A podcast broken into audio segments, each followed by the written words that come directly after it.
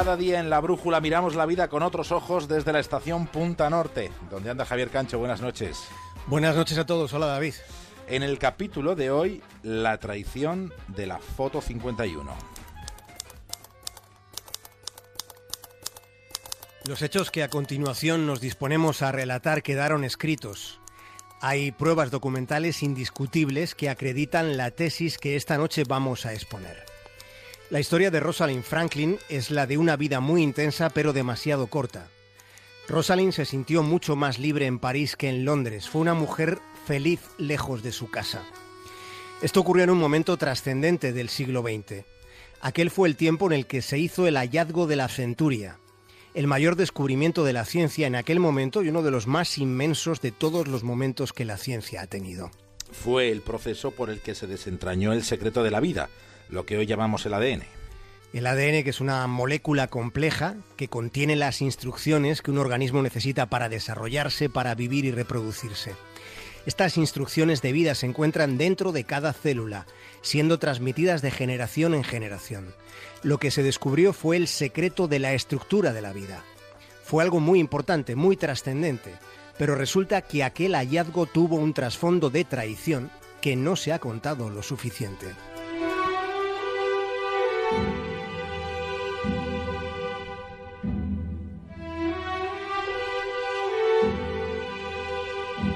Empecemos como debemos por el principio. Rosalind fue la hija de un banquero. Su padre tenía otros planes para ella, pero ella quería ser científica. Fue su tía, la hermana de su padre, la que se percató de que la inteligencia de aquella niña era algo llamativo. Rosalind se disponía a emprender sus estudios en Cambridge cuando su padre le retiró la asignación económica. No estaba de acuerdo con que estudiase. Si no hubiera sido por su tía, ella no habría podido acceder a una formación superior. Y Rosalind fue una estudiante brillante en Cambridge, no solo por las notas que obtenía, sino por la forma en la que estudiaba. Tantos años después, la que fue una de sus amigas en aquel periodo, la señora Sue Richley, recuerda cómo era Rosalind Franklin. She always expected that if she undertook something, she would be running it. Yes. She would wish to be, expected to be like that. Yes. Cuenta la señora Richley que Rosalind siempre estaba expectante y si iniciaba algo esperaba controlar cómo se hacía. Eso era lo que ella se planteaba y estaba determinada a conseguirlo.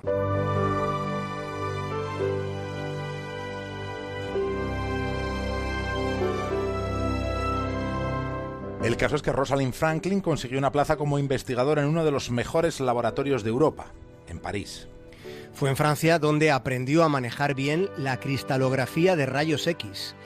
Los átomos son demasiado pequeños para observarse por un microscopio y en París aprendió a poder mirar lo invisible. Pronto recibe una propuesta para trabajar en el King's College de Londres. Nada más llegar se encuentra con un ambiente de recelo entre sus compañeros.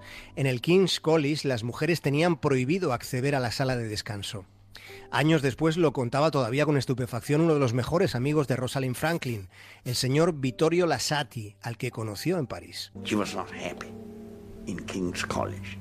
And all what she told us about it was almost incredible. I mean, the fact that, that they have a common room, a lunch place, which was forbidden to women. I mean, it sounded unheard. I mean, it, it was absurd to us. And it, it's not the, the kind of life we would like to have anywhere, to be forbidden a place because you are a dog or a woman. Explicaba el señor Lasati que ella no estaba contenta en King's College y todo lo que allí contaba parecía casi increíble. El hecho de que tuvieran una sala común donde el acceso a las mujeres estaba prohibido era algo inaudito. Era absurdo, decía, no es el tipo de vida que te gustaría en ningún sitio. Como describe Lasati, un lugar así no es el más adecuado para llegar a grandes revelaciones científicas. Sin embargo, Rosalind Franklin fue una mujer muy perseverante que no se dejaba arredrar fácilmente. Hoy sabemos que sus colegas en el King's College la consideraban demasiado europea, demasiado libre en sus costumbres, en su forma de vestir. Decían que era demasiado directa, demasiado sincera y apasionada, pero también a veces demasiado seria y abrasiva. Eso es lo que decían. Está claro que Rosalind era demasiado, era demasiado para ellos. Por eso le hicieron la vida imposible.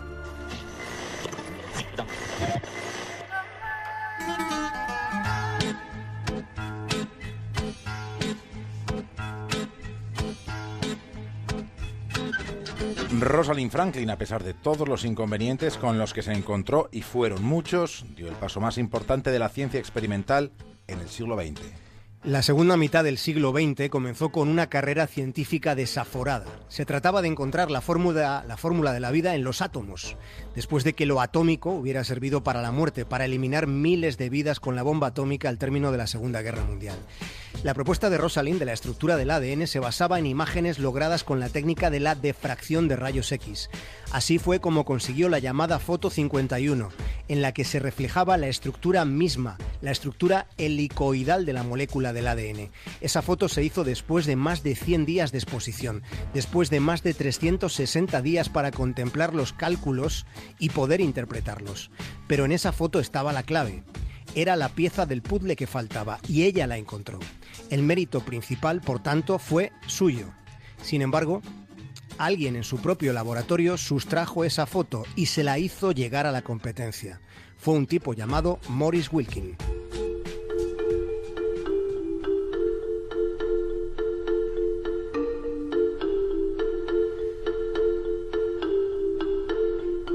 Los investigadores Watson, Crick y el traidor Wilkin recibían el premio Nobel en 1953. En sus discursos ante la Academia Sueca no hicieron ni una sola mención ninguna a Rosalind Franklin. Su actitud fue del todo deshonesta, desleal con quien en verdad había tocado la tecla imprescindible. Watson y Crick previamente habían fracasado con estrépito en su planteamiento sobre el ADN. Rosalind les desmontó su teoría en cinco minutos. Watson y Crick eran especulativos. Franklin pasaba horas y horas y horas en el laboratorio. Cinco años después de que sus adversarios recibieran el Nobel, con un reconocimiento mundial, un lustro después, Rosalind Franklin moría de cáncer por tanta exposición que tuvo a las radiaciones durante sus investigaciones con rayos X en el laboratorio. Solo tenía 37 años. Ella nunca supo que le habían robado la foto 51, la pieza clave del puzzle. Murió sin saber que en realidad ella había sido la verdadera descubridora. Solo su afán de tener comprobado hasta el último detalle su rigor científico impidió que ella publicase con mayor celeridad antes que sus colegas en la revista Nature el planteamiento sobre el secreto sobre la estructura de la vida.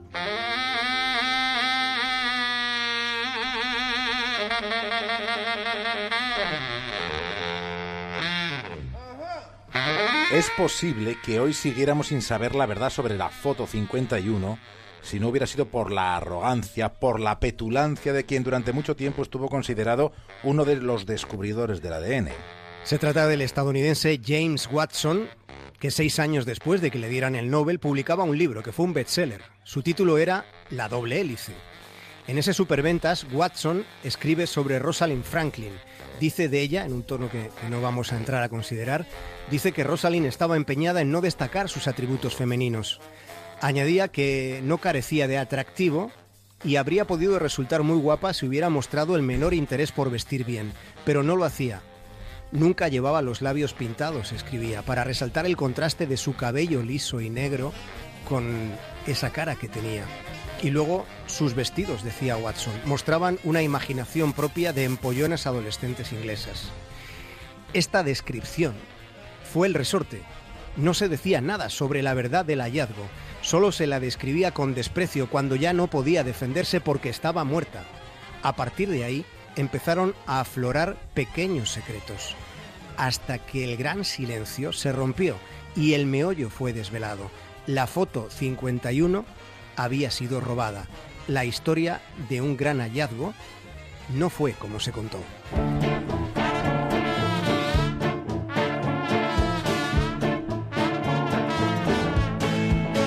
Y no se reconoció a su descubridora, Javier Cancho. Con el Nobel no, desde luego. Se la ha reconocido tiempo después, muy a finales del siglo XX, y aquí, esta noche, en la brújula. Hasta mañana. Un abrazo.